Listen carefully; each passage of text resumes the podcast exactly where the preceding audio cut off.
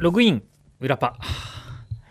えーっと今日はもう開始から3分で視聴者が25人に達しなかった場合は速やかに終えるかもしれませんというふうに先ほどつぶやきまして、えーっといきなりなんだけれども今回はツイキャスからスタート。なので、えーラジオクラウドとかポッドキャストオリジナルコンテンツは一旦なしかもしれないっていう、えーもうねちょっと待ってねつぶやくね。な,、まあ、なんでそういうふうにしたかっていうと今リアルタイムでショーン・ホワイトが滑り出そうとしているからです。今1回目を終えた段階で平野海舟が2位。あ1回目を終えたっつうかそのこのほツイキャスを始める段階で2位っていうところまではね。ただ今日はまあせっかくね祝日なので普段見られない人も見てる可能性もいるからね。祝日バージョンでお送りとつぶやきます。い。さあ。今見てる方が5人です。えーまあ、今回は普通にあれ先週もオープニングから普通にやったんでしたっけ？あのリモートもどきにはせず。そうか。まあその後ね結局収録している日もなんか昨日は4000人を超えましたなんていうふうに言いましたけれどもツイッター上条こんにちは。ただのファンみんな頑張ってプンビーもこんにちははいこんにちはパン君もはい来てくれましたと、えー今1分50秒が経過してさあ17人少しずつ増えているのが不安です。早くやめたいんじゃないかっていうね。そういう話もあるんですけども。でも一応先週さ、えーちょっと盛り上がったのがラジオの思い出をこっちのポッドキャスト版で喋ろうじゃないかと。で本当は本編でも喋りたいんですけれども一旦ラジオの、えーこっちで盛り上がってラジオに持っていければいいなっていう。ごめんねチリチリ入るのはね、まあ、ツイキャスの人は入ってないと思うんですけれども。えーっとラジオクラウドとかの人が若干あ今携帯の場所を少しマイクから外したらチリチリは。あ。いやでもちょっと残るな。どうしてもねこのスマートフォンの電波とこのマイクの周波数が近いのか干渉しちゃうんですよ。はい。おほらやっぱりいますね。ブンビー今日は祝日なので参加できましたよとか。はい。えー、時はこんにちは。沢中祝辞。当夜は10人十色と並行です。いや今並行するもの違うだろうって思っちゃう。いやお仕事中かもしれないですからね。家で誰もがテレビを見られる状況でスノーボードを応援しているとは限らないわけですよ。だからいろんなことをしながらうん並行してありがとうございます。パラディンとかもね。はい来てくれました。ポルポルお休みなのでログイン。やっぱり今日は祝日建国記念の日。ねこの日だけ建国記念日ではなく建国記念の日っていうのはねその建国記念っていう日がバッと制定されていないから、まあ、名目的にこの日にしたっていうのもあって記念の日ってなってるっていう風にねあのなってる感じですよね。で、えっと先週のこのツイキャスで僕が今までどんなラジオを聞いてきたかていう話と、えーラジオでこんな検証が当たりましたとかそういうことを言っててわちょっとぜひリスナーにも聞きたいなと。でもうヨルパとか STB ラジオに限らず全国のでもいいので、えーラジオの思い出ぜひ送ってきてくださいっていうふうに言ったんですよ。うんおさらに分尾もう一個説説です建国記念の日って神武天皇の誕生日が1月1日でそれを太陽暦に換算したらしいですね。おそうなんだ。もう適当に2月11日っていうことではなくて神武天皇の誕生日はここだからみたいなそういう説。もうはあ。っていうあの兵も増やしていこうっていうのがこの裏パの目的ですから。北斗藤井さんのアタヤンで懐かしいなこれ。鉄道博物館グッズが当たりました。あの埼玉の大宮に鉄道博物館っていうのがね2007年とか8年にできたんじゃないのかな。そこ結構すごいんですよ。もう本当に珍しい車両とかもう使わなくなったもの。でいわゆる御陵車って言われる当時の天皇陛下が乗られたのとかも展示されているもう鉄道に関するテーマパークができたんですよ。2006年か2007年とかに。で僕が実家に帰った時にそこに行ってお土産買ってきましたよ。っていうのをああ当たったんだ。すごいね。当夜は去年純切って当たりました。そりゃさ純切って当たったんだったら10人といると並行しなきゃそれはバチが当たるからね。よかったね。純喜さんも元気に戻ってきて。っていう。はい。で、えー、ラジオに関するいろいろっていうまずはマリオネットはごめんだで札幌市中央区から。唐突ですけど藤井さんはしばらく野球の実況ってされていませんよね。コンサドーレの実況されているのは何度か聞きましたが野球はしばらくないですよね。そうなると感覚が鈍っていたりしませんか？くれぐれも野球のボールをパックと言い間違えないようにしてください。あと野球絡み賛否両論ありますがファイターズの新ユニフォーム僕はかっこいいと思います。あとはかっこいい結果になれば文句なしですね。あ野球ね。もうだから2021と2020あれ僕がドサンコワイド朝やり始めたのっていつですか？2年前か。もう2年前ですか。じゃあ2020年ってことだね。2020年と2021年2年間野球中継をやっていないっていうことになりますね。はあ。いや感覚はもう鈍ってると思うよ。やりたいけどねなかなかねえ。ナイターできないと平日ダメでしょ？じゃあお土日だったらできるじゃんって言うけど STB ラジオ今土日やめちゃったじゃないですか。っていうことでちょっとする機会がねなかなか。で今女子のねアイスホッケー流行ってますけれども懐かしいね僕は。冬季アジア大会が札幌で開かれた時にこれテレビですけれどもアイスホッケーの実況やってやっぱりねこれ普段サッカーばっかりやってて競技性もなんとか似てるじゃないですか。なので最初の方パックを何回かねボールって言い間違えたっていう苦い思い出かつでもアイスホッケーの実況をしたことによって今の女子アイスホッケーの見方もやっぱり変わるしルールもねそれなりに分かるしっていう。はあそして千歳飴テレビの方の実況も藤井さんの出番ないもんね。まあそうですね。なかなかあとさまあもちろん昨今働き方改革って言われるので月曜日から金曜日帯でやってると土日にバンバンつけるっていうことには、まあ、ならないわけですよ基本的には。そうじゃないとねあの週休2日制みたいなことも保たれなくなっちゃうしでも時には、まあ、コンサドーレもやらせてもらってっていうのもあるけれどもだから、まあ、できることは限られてる。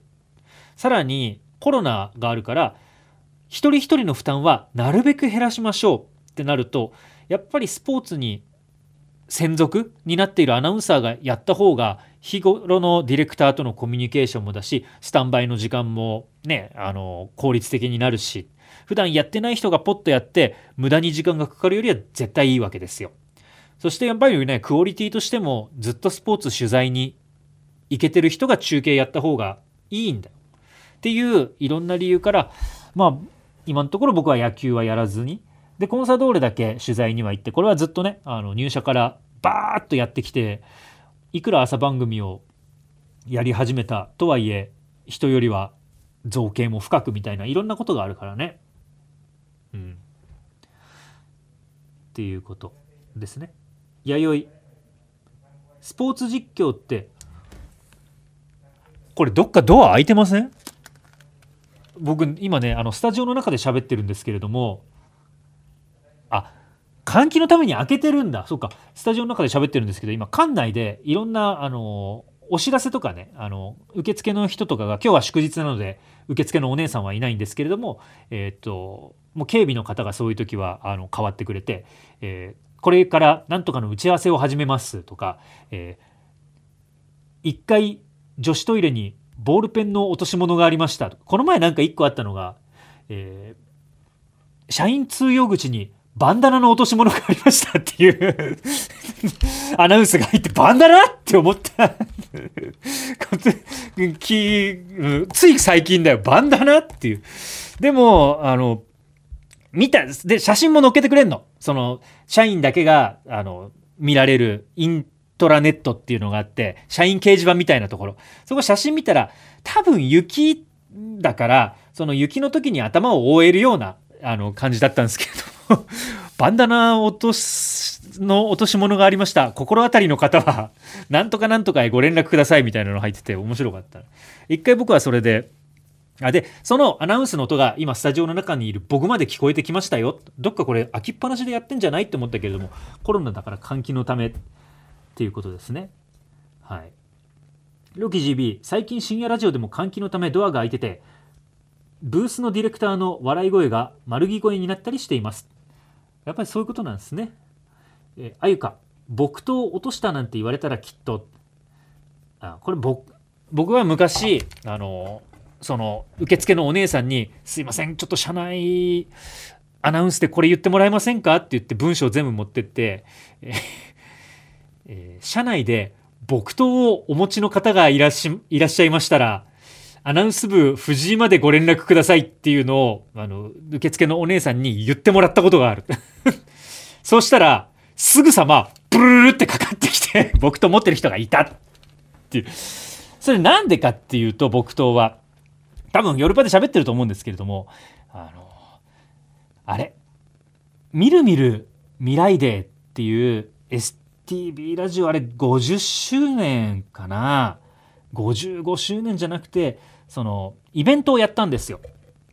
地下法貸し切りに貸し切りじゃないけど地下法のブースを借りて、えー、アナウンサー大集合で STB いろんな番組とか、えー、STB 大集合のイベントやった時にそのツイッターであと何日っていうカウントダウンの写真を撮りたいって言われてせっかくだから僕はじゃあコスプレをして撮ろうって言ったでその時銀玉の銀さんのコスプレをしたんですよでそういう銀さんのコスプレしたけれどもあの木刀がなかったの。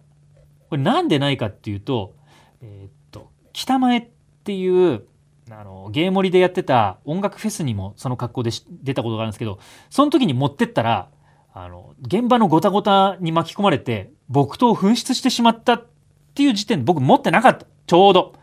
うわーないってなって車内誰か持ってんじゃねえかなと思って言ったらあそれもうええん？だ当時のどどさんこワイド朝のスタッフだ。どさんこワイド朝のスタッフの人がありますよ。って言ってそれ借りに行ったんですよ。僕当時ドサンコワイド朝なんてやってないから初めて会うスタッフの方のところ。でそれどういうふうに使われてたかっていうとこれは言ってないかもしんないね。あここにありますって言ってあったんだけどもあの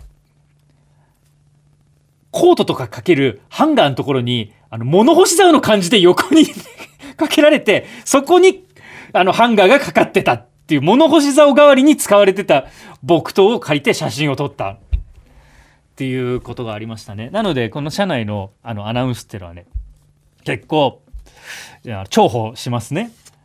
っていう。はいえー、あとはツイッターとかも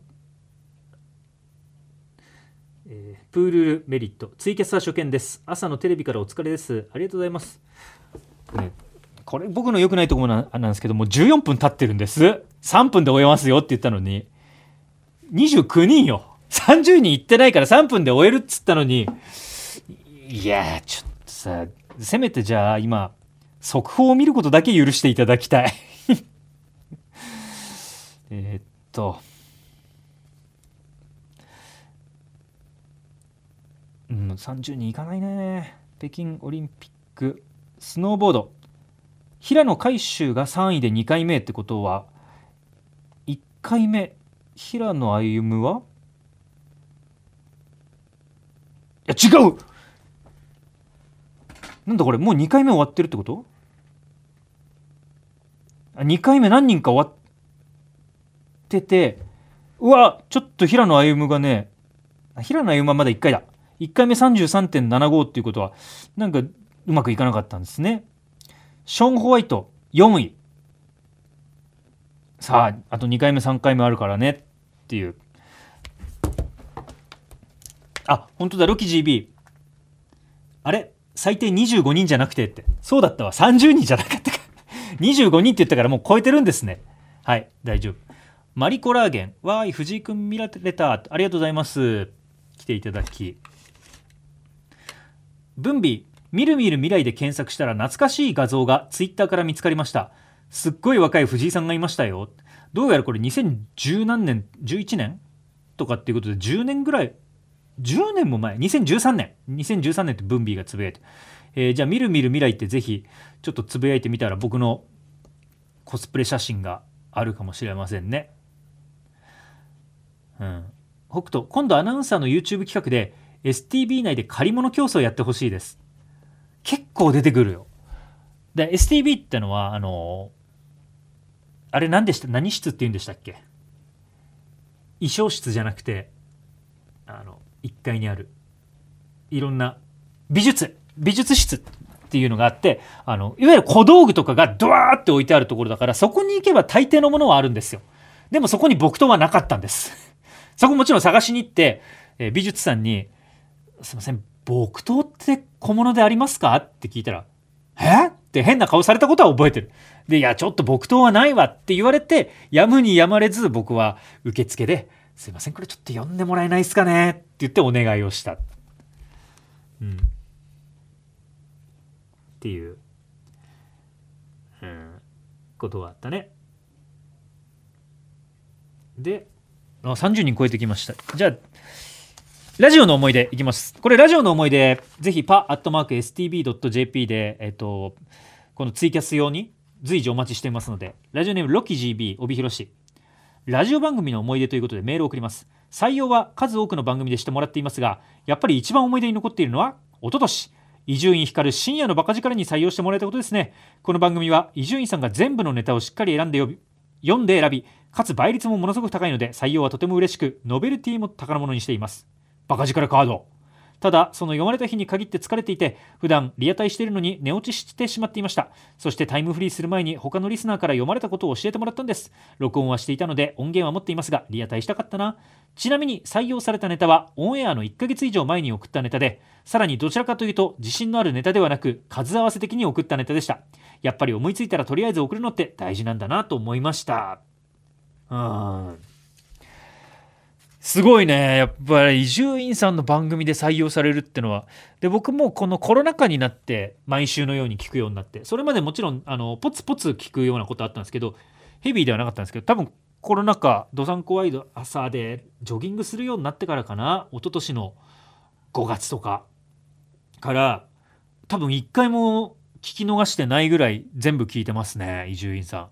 でその中で時々やっぱりねこのヨルパで読まれてる僕が読んでるリスナーの名前とかがいきなりポッと出てくるんですよ。そしたらなんかうわすげえってあの芸能人に会った時みたいこのリスナーヨルパに送ってきてくれてんの？ってなるんですよ。うわマジえー、ヨルパすごいじゃんってちょっと思ったりするから、うん、だからまあこれはもう尊敬しますね。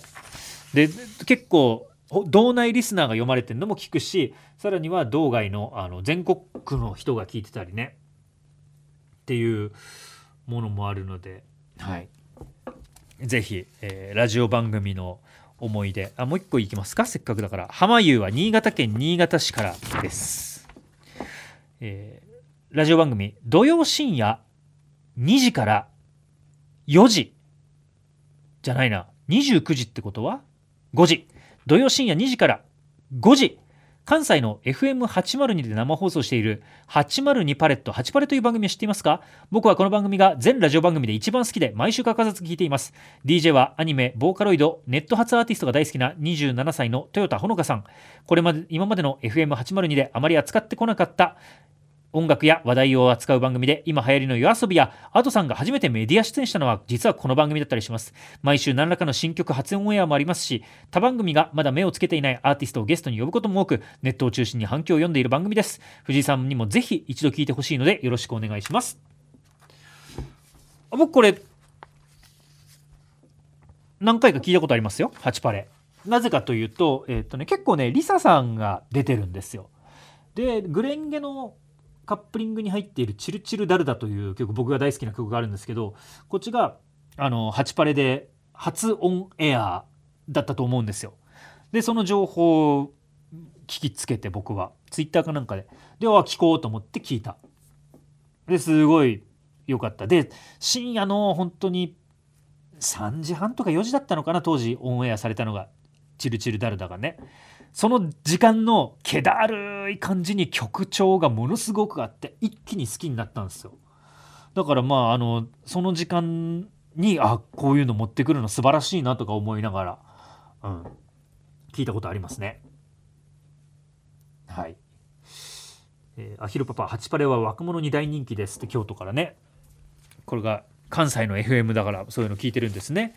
はいということでもう何分喋りました？今日これで21分いきましたかね？もう姉様がねそわそわしてスタジオからね出たり入ったりって。このスタジオテレビがないんですよ。っていう。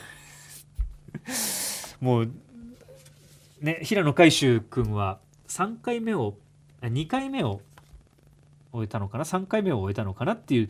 ほらなので今日は、えっ、と、結果、この時間で30人聞いてくれてありがとうございます。